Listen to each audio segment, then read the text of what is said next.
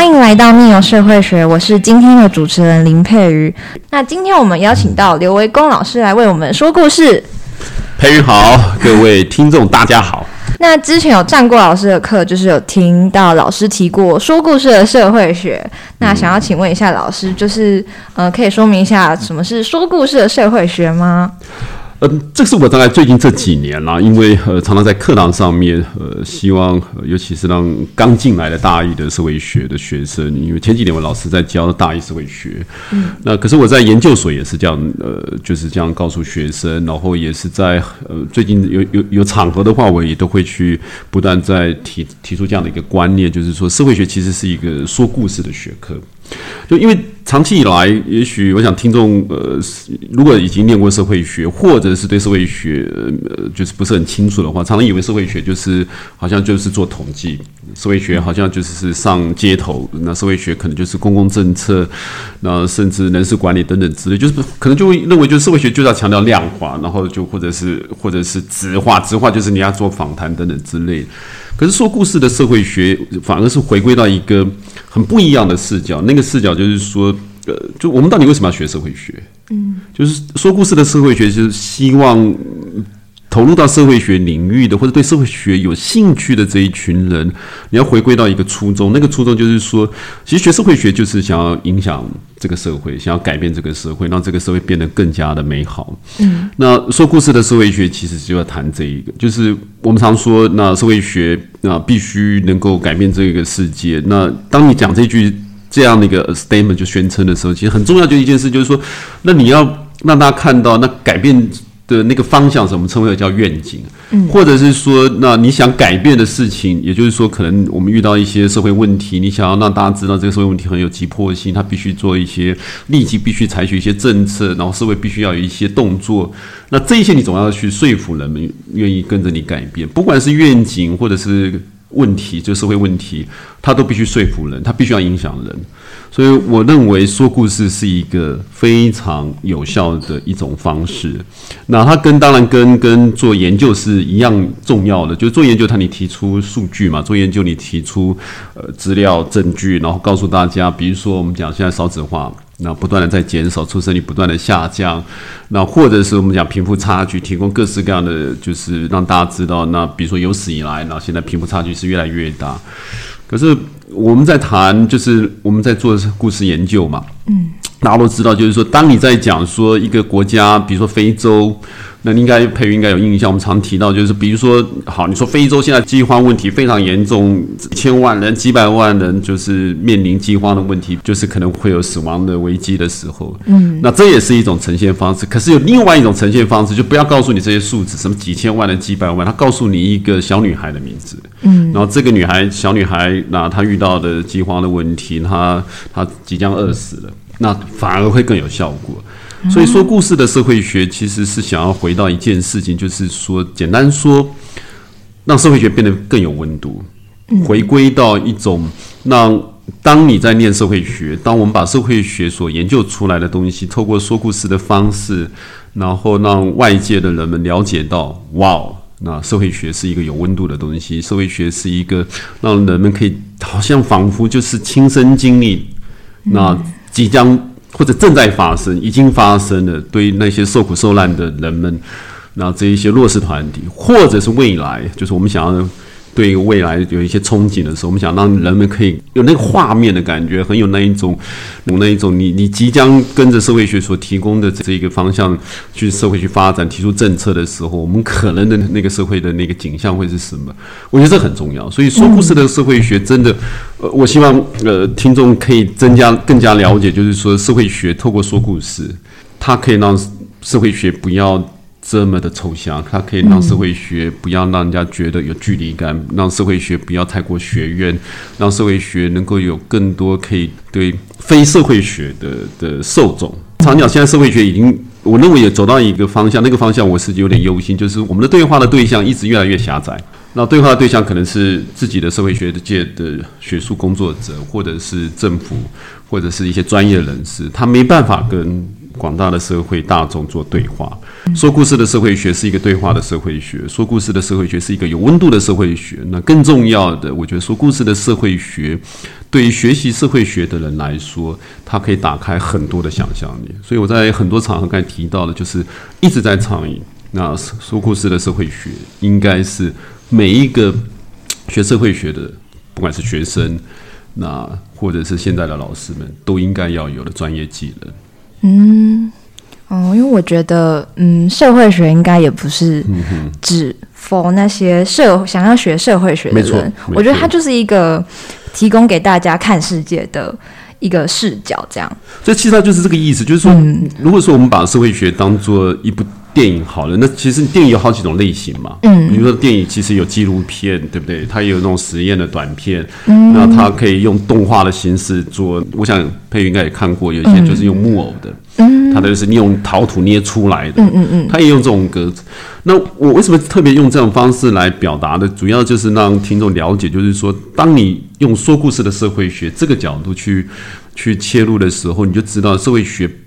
本来就是应该就就是非常活泼，本来就应该呃有各式各样的呃表达的方式在那里面。那透过这样子的形式的时候，你才会发现到原来。呃，就是社会学是这么的有趣。当然，我还是要讲，就是刚才提到的，就是说，就是这也是因为时代环境的改变。嗯，以前社会学你要讲说故事很难，现在是因为有手机，现在因为有所谓的自媒体。那你像就是这种荧幕的世代也好，荧幕的时代也好，就是说，让人们在看这些影片的时候，那它所它所产生的效果，比以前我们在写文字的时候，就是我老师成长的时代是是就文字为做诉求的时代。嗯，所以我觉得刚才讲的对话的社会学，就是说透过影像跟外界做对话，就像刚才你提到的，可以提到，就是说你不能只有跟自己社会学的的这些同僚那做对话，还有更多非社会学的人去做对话。嗯，所以你活在一个荧幕的时代或者是世代，那我觉得。说故事的社会学，它会是一个，就刚才讲的，它是一个非常重要的基本的技能。对，嗯，那我想要请问一下老师，为什么？嗯，因为之前有听过老师在上课的时候提到，就是用你是大一是我教的，对用电影成绩非常的好，各位听众可能要知道一下。呃，谢谢老师，就是老师用电影的手法来介绍，就是社会学。那我想要请问一下老师，为什么会特别选择用这个方式呢？嗯，这大概这几年了，也是大概这十年了。嗯、呃，我我一直都觉得，就上我的课也好，或者是在外界外面听我演讲也好，我常常会讲，就是就仿佛就是在看一场电影。嗯，就是比如说现在我们我们社会系是三个小时的课，所以我常讲说你们可能就是两三个小时的一场电影，因为呃，就是说自从我开始呃倡议这一种说故事的社会学，我就呃自己觉得是说对啊，这是一个。就是当我一直在讲说故事的社会学的时候，如果说我自己的课程没有去用这种方式去呈现的，那不是很奇怪吗？嗯。然后这也可以跟听众分享，就是说，这大概一二十年来，我在备课也好，或者准备演讲的资料也好，因为我已经养成一个方法论，就是其实我大量的收集影像，不管是照片或者影片，就是不是只有电影的的预告。那我想，呃，佩云在上我的课也有看到很多都是广告。嗯。然后或者是这些影像什么之类，我就发现到，就是说，当你收集到很有效果的，就是那个视觉效果很强的，不管是照片或者是影片，那通常那个网站的资料都非常的精彩。嗯，然后我也非常喜欢用像资讯视觉图 （infographics）。那我慢慢发现到，这一些就是刺激或者是引发我对很多事情的看法，或者是 inside 洞察洞见。所以呃，我就慢慢一直准备很多资料，然后就开始讲的就是，哎。就变成一个 pattern，就是我我希望用一种，好像就刚才讲，人家上我的课就是在看电影，然后有漂漂亮亮的影片，漂漂亮亮的照片，然后那文案是可以去去去，有点像拍看电影一样，就是文案其实就是一个脚本，然后我们都会，甚至像好莱坞电影一样，我会刻意去塑造一个 tempo。就是说，就是前面大概是一个铺陈，然后到某一个地方的时候，让他你有种感觉，就是你会被 touch 到那种感觉，或者被吓到的感觉等等之类的。那就是要想讲的，就是说，确实就是用这一种的方式去介绍社会学，我认为在学习效果或者在外面的这一种沟通对话的效果，往往是很好的。所以呃，那。说故事的社会学放在教学的场域，放在对外的这一种，不管是演讲也好，或者就是发表一些看法也好，我觉得它都很有效果在那里面。所以说故事。在电影这一部分，当然也就必须要讲，就是说这几年来电影，呃，就是说可能听众们应该都知道，现在的电影很不一样。我不是说在看电影哦，就是说你说上电影院不是这个意思，也不是说你现在是看很多的串流平台，不是，而是越来越多现在的电影，那它除了预告片之外，它都会有一些讲解。嗯，觉得非常有趣，就是我想佩玉应该有印象中，我其实有些时候在放的时候，在介绍的时候，反而运用蛮多的是是导演的那个讲解，或者是男女主角的旁白，就是说明就是为什么这部电影，然后这部电影怎么拍，然后那我又我非常又喜欢那一种所谓的就是说真人改编的这种电影，那它才会常常会有一些就是就是说真实故事的那一种介绍等等之类的，所以。这个必须要让听众了解，就是说说故事的社会学，在我这一边常常大量的引用电影，就是这样子透过一种所谓影像的也好，或者是电影的这一种手法也好，然后然后就该回到我刚才特别想要强调的，就是说回归社会学是一个有温度的，那有温度的一个学科的时候，那。我相信，在不管在上课那两个小时或三个小时里面，或者是在刚才也提到老师在外面的演讲里面，他都会达到一个我想要达到的一个效果。那这个效果就该讲的，那我们希望那影响到对的人，然后我们希望这个社会能够往一个对的方向去发展，然后让大家一起来做一些有意义的事情。对，嗯，了解。好，那老师刚刚有提到，就是。特别喜欢真人改编的电影。那除了这个真人改编之外，还有喜欢什么类型的电影？嗯，其实应该这样说啦。我想，呃，尤其你现在上我以前大一社会学的时候，因为，嗯，我大概喜欢就是除了那种真人真事改编的。嗯。那说实在的，我以前有讲，我看你很很容易流眼泪，尤其像那个，你不要讲，像甚至看迪士尼的，我都会掉眼泪。那主要的原因就是说，嗯。当然，这个就是我想回到刚才提到的，就是一种我们社会学真的必须要能够让人家感动。就是我们不管做什么样的学，不管你是专长领域是什么，你的研究再怎么的，就是惊人，就是非常棒的研究。如果说你没办法让人们可以感动，说服大家跟着跟着这做世界的改变，因为社会学就是要做社会实践嘛。可是社会实践，如果说你没办法让人家感动，其实很，我认为效果在行社会实践上面效果很有限。那所以真人真事的故事类型我非常喜欢，主要的原因是因为你会发现到这个世界真的有一群人，那他为了他自己的理想，或者是说他坚持，就很多真人真实的电影都是都是主要的题材都是这一些。可是很多真人真实电影也是蛮你会看起来会非常非常难过，就尤其他可能是弱势的或什么之类的。对，那像呃，比如说你。大一社会学应该记得，就是那个，就是好莱坞电影，呃，就是他拍，当然没有这么的悲惨，这就是《幸福绿皮书》。对，就那时候我我要再介绍，因为我们常讲，因为在种族的问题，当然在台湾算严重，可是，在最严重的状况，大概在美国或者在国外，其实有很多的那问题很严重。那《幸福绿皮书》就是一个可以让大家更加看到，尤其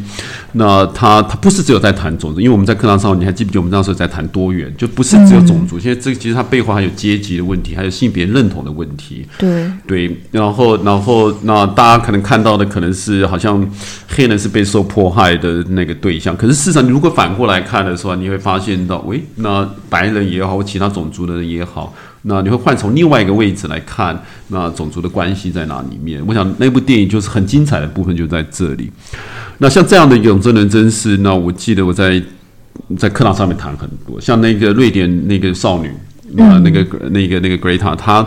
那他的我们就用他的纪录片，然后让大家更加了解这一位那少女在环保少女，她是她的发展，或者是她的为什么会有这么大的回响在那里面？那太多了太多了。那当然这是一个类型，我非常喜欢的真人真事。但另外一个我非常喜欢的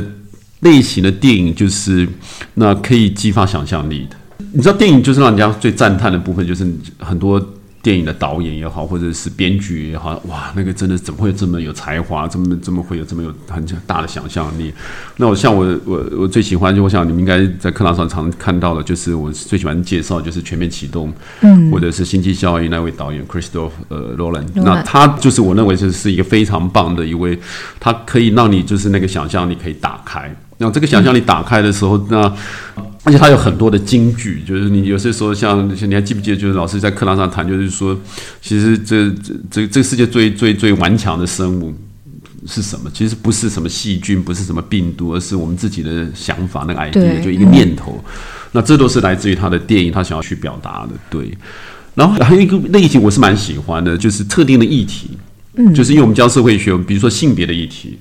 那或者是台湾可能有像这一种所谓的政治，或者是这一种，像我在课堂上介绍过《当男人恋爱时》，对不对？那个就是非常，我想《男人恋爱时》这一部电影非常好玩的部分，就是它真的就是把台湾男女，就是尤其是男性，那在感情上面处理，呃，就是情感上面，或者是男女互动上面，我觉得描述的非常到位的一部电影。然后另外一个就是《大佛普拉斯》。然后这一部电影，然后在描述台湾的底层的小人物。那我们你还记不记得我们是大一社会学在谈底层阶级？嗯，那就是那一些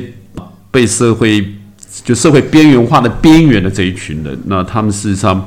他们的问题就是错过这一些电影，然后这些导演，那非常厉害的导演，然后非常精彩的电影的呈现手法的时候，他会让你真正的看到，就台湾，就是我们在课堂上面讲的，就一大堆引经据典，讲一大堆理论观念，或者讲一大堆，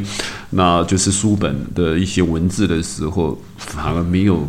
一部电影里面的一些场景，没有电影里面的一些对话，没有一些电影里面所提的这些案例或者是故事来的有效，或者是更 power，然后会更达到就是尤其是学生。那因为我们都是知道，就是说现在的年轻的学生们，那一天到晚都在看电影，那不管是追剧也好，不管是或者是各式各样的影片也好，因为常常 TikTok 堆，我倒觉得。那这一种在课堂上面透过这一些影，就是刚才讲的电影，或者是这些刚才讲，不管是真人真事的特定议题的，或者很有想象力的，那这一些电影题材，呃，我觉得应该可以让学生们可以更加的喜欢上社会学。对，然后这就是我想要让呃，就是更多人可以亲更加的了解到社会学，呃。不是大家所想象的那个样子，就是有些强烈的距离感，好像社会学你一定要念到博士，你一定要很会做研究等等之类。No No No，你社会学真的你你会说一个故事，一个好的故事，一个对的故事。那当然不是造假的故事，不是不是不是那一种好像刻意去很做作的故事，不是，而是在你说出一个让人们去可以接受的东西的时候，那这就是社会学的真谛。我刚才讲了，它是可以有影响的社会学，然后大家去做，一起来做一些有益的事情。对，嗯，概是这些内容。了解，嗯，我应该反过来问你，你在上课的时候最有感觉的是什么？对，最有感觉的课，那个那个。最有感觉课吗？不是不是，就是刚才讲的故事。你不是电影，你应该记得有很多。对，我记得就是就是第一堂课啊，就是最有印象就是全面启动。应该说就是我念大学，就是念那么久，然后未来出社会可能也过了很久，但是我永远不会忘记，就是老师传达给我们的那个第一堂课全面集中的那句话，嗯，就是就像刚刚老师提到的，最有影响力的就是一个你的信念，嗯，就是不是什么细菌，不是什么，对，就是一个信念，嗯，对。那这就是我我通常在呃一些课里面，不管是我教社会学，或者我在教那个文化创意产业，嗯。那我都想要让，嗯，就是学生们在第一堂课里面可以去透过刚才讲的电影。那有一些电影，但不是呃或者影像了，不一定是电影。有一些影像，像我曾经用过那个世界经济论坛的一个一个开，就是在二零一九年还是对，它应该是二零一九年的开幕的影片。他那时候是在描述，呃，就是那人类面对所谓的第四次工业革命或者巨变的时代。那该是时候了，因为我们现在所处的时代真的是这个样子，就有点像是狄更斯的那个《双城记》一样，最好的时代也是最糟糕的时代。嗯，然后，然后，反正就是他那那个影片就是想要呈现这样的一个效果。那，嗯，不管怎么样，我觉得说故事的社会学，然后把社会想象成是一部电影，不管你是长片或者短片，不管是剧情片呢，还是所谓的文艺爱情片，那我觉得。一部电影的成功，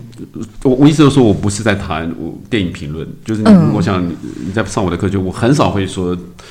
当然会了，有些电影我是很不喜欢看的，对。但是，但是我我介绍电影，并不是说它好看不好看，而是在于那它的拍摄的内容或者它呈现的手法，我觉得它可以呃激发大家的想象力，或激发大家的那种思考能力。那这个就是社会学，我觉得呃作为一个说故事的社会学，或者把社会学当做一部电影，哦，应该是一个呃值得发展、继续发展的方向。对，嗯。嗯，就我很有印象，也是老师都一直说，社会学不是只有批判，没错，没错，对 对，因为社会学就是，尤其听众应该会很清楚感觉，就是说，没有说批判很重要，反思很重要，就是社会学没有反思，没有批判，那它不足成为一个社会学。嗯，可是社会学最重要的一件事情是说，我们怎么样去连接更多人，或者是说，怎么样去吸引到更多人。然后我们去一起去做一些有意义的事情。那这一些有意义的事情，那不是单纯来自于呃我去破坏或者去批判，它更重要是来自于我们怎么样去建构一个更好的社会。那这个过程，那它需要更多的对话，那需要更多的理性的沟通互动等等之类的。那说故事的社会学，它就是我认为以我现在正在一直在发展的就是。那我们现在在花莲、在台东、在新北市莺歌、金瓜石，我们为什么不断的在做故事的这一种所谓的收集，或者是或者是各式各样的呈现，就是希望让大家一起了解，在这一块土地上面，在台湾也好，在整个全世界其实都有，那就是有一群人，那很认真的过日子，很认、很很很坚持的，那想要做他一些他想要做的事情。那我希望大家就是，尤其是。我们社会学的学生们，那或者是老师们一起来，那大家成为那我们想要成为的这个世界的的一份子。对，那谢谢老师今天跟我们分享这么有趣的故事，就是社会学还有很多不同的面貌。那有任何想法都欢迎大家到下方留言，我们下次见，拜拜，拜拜，谢谢喽。